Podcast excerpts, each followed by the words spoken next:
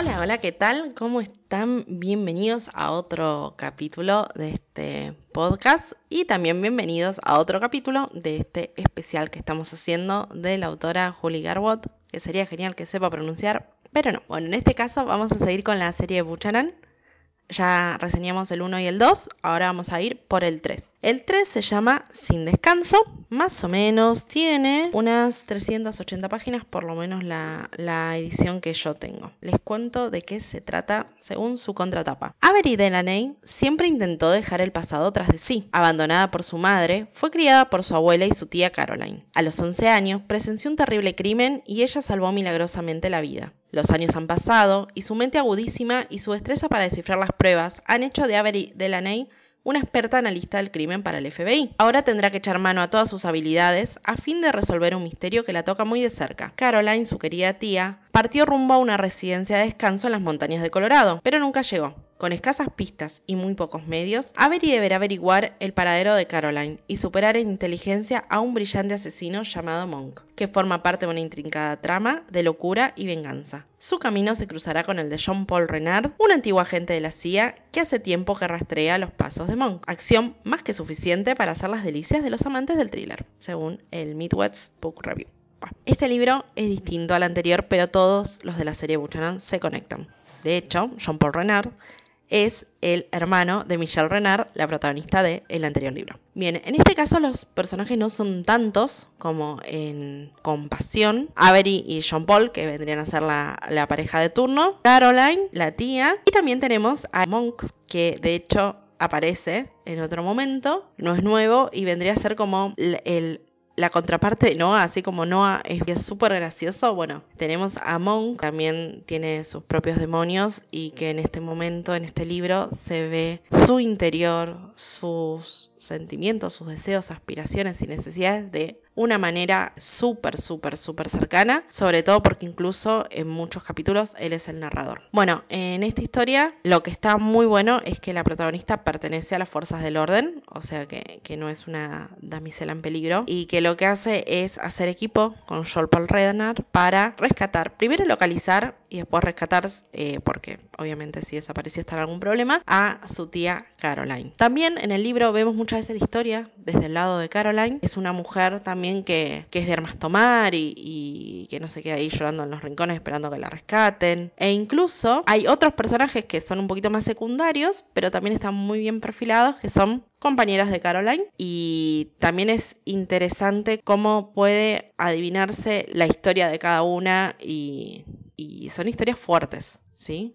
todo, todo, todo este libro tiene historias fuertes por todos lados. Y de hecho, este libro tiene muchísimo de eso, ¿no? De, discutir aquellas cosas que, que uno naturaliza ¿no? Pensando que sí, que son así, que las relaciones familiares son de una manera, y este libro las discute. No tiene nada escabroso, digamos, no, no, no es que van a contar a detalle, es simplemente lo que pasa, es algo que uno le duele, le duele porque dice, pobre gente, ¿por qué le pasa esto? Es un lindo libro, también es más policial que romántico, para mi gusto, pero sin embargo, este final es el que más me gusta de toda la serie. Más allá del policial, que es la trama más fuerte, la trama principal, donde está puesto el foco, la relación de Avery y de mm, John Paul es muy bella, es muy adulta.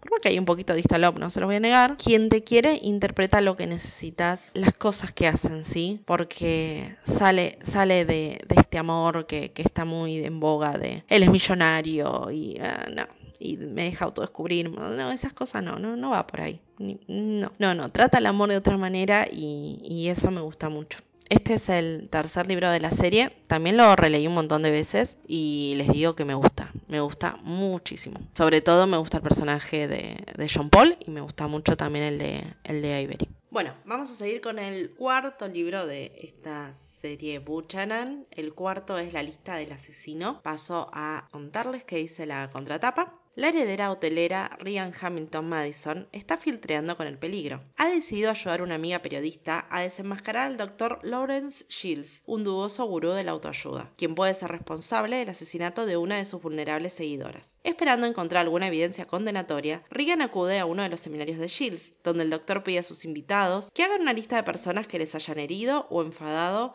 a lo largo de los años y les pregunta, ¿sería vuestro mundo mejor si estas personas dejaran de existir? Tomándose el ejercicio a broma, Regan le sigue el juego. La experiencia queda en el olvido, hasta que la primera persona en la lista de Regan aparece muerta. El shock se convierte en terror cuando otro nombre de su lista se convierte en cadáver. Mientras los brutales asesinatos parecen seguir los pasos de Regan, su atracción por el detective destinado a protegerla va en aumento. Mientras el peligro se intensifica y un asesino en serie se acerca, Regan debe descubrir quién ha convertido su fantasía privada de venganza en horrible realidad. Bueno, este es el cuarto libro de la serie. Es de hecho el último que releí porque pensaba que lo tenía súper fresco y cuando fui a hacer este capítulo me di cuenta que no era tan así, entonces dije, bueno, lo voy a releer y después voy a grabar esta, esta partecita de nuevo porque no me gustó para nada. Les cuento más o menos de qué va todo. La pareja de turno es Regan y es Alec Buchanan, que acá en la contratapa no aparece, pero bueno, es Alec Buchanan, aparece al principio del libro. Alex es el hermano el tercer hermano, creo, viene Teo, que es el abogado, el que vimos en Compasión. Después viene Nick, que es el que vimos en el primer libro. Y creo que después viene Alex y la memoria no me falla. En este libro, Alex es un policía que es de la brigada antivicios, ¿no? De, esos que trabajan así encubiertos.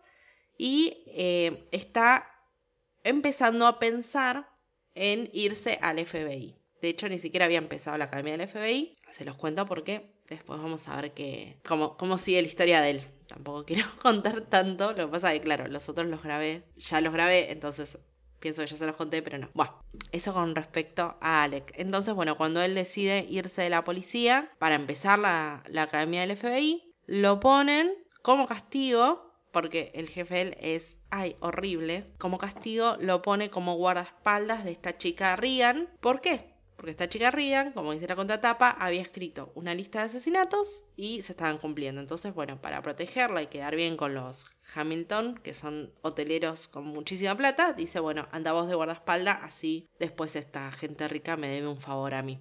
Por eso les digo, el jefe es una persona horrible. Odio cuando hacen esas cosas. Cuando se sirven de nosotros para hacer favores que después les deben claro a ellos y no a nosotros. Entonces es como, dale. Así que, bueno, esa es la, premisa del libro. Tenemos muchos personajes.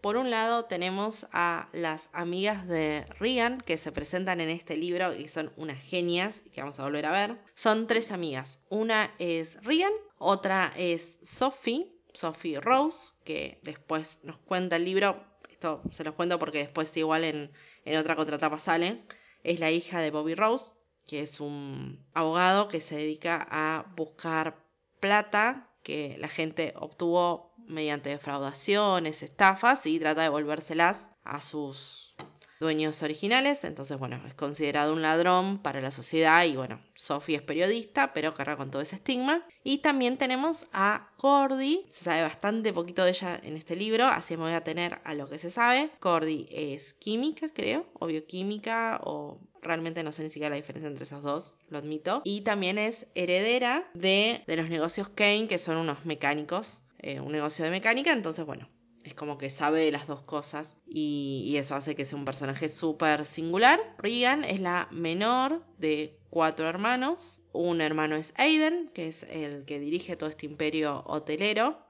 Después tenemos a mm, Spencer, que también ayuda ¿no? con todo esto. Walter, que es un corredor que se viene metiendo en problemas. Es un corredor de autos como súper famoso. Y después viene ella, que lo que hace es trabajar en los hoteles, pero en la parte de organizaciones de beneficencia. Y bueno, tiene sus programas para, para ayudar a la comunidad y se encarga, como ella dice, de regalar dinero, que es el mejor trabajo del mundo. Así es como, como está todo planteado. En cuanto a personajes anteriores, Alec los nombra, conversa con ellos por teléfono, pero no, no aparecen en cuerpo presente. Si bien tiene ahí su, esa conversación con Noah, es muy buena, es muy graciosa, aparte, o sea, yo es como que vas a decir, sí, obvio, ¿por qué se lo dijiste si sabes que es Noah? Bueno, esa parte está, está muy buena. Está muy linda la, la evolución de, de Alec, quizás en, hay, como una cierta madurez que, que se nota a lo largo del libro y también se nota una madurez de Rian y yo creo que ese es el punto que, que quiso poner en evidencia la autora en esta obra como no personas adultas ya aún pueden madurar un poco más, superar por ahí ciertas barreras y vivir mejor y en ese transcurso también enamorarse. Hay un... A ver, hay enamoramiento acá, pero... Pero el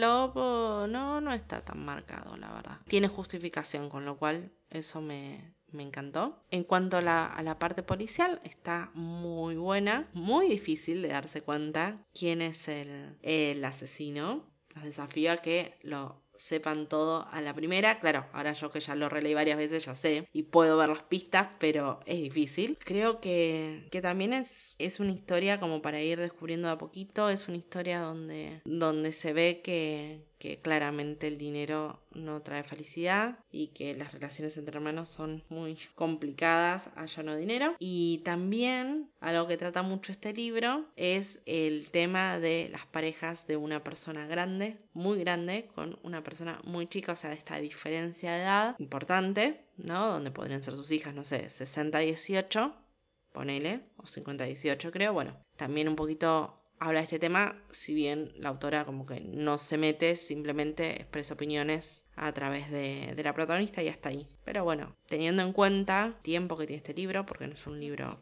es un libro contemporáneo, no es un libro de este año, es un libro de hace bastantes años, es interesante que empiece a tocar esos temas. Así que bueno, eso sería todo por hoy.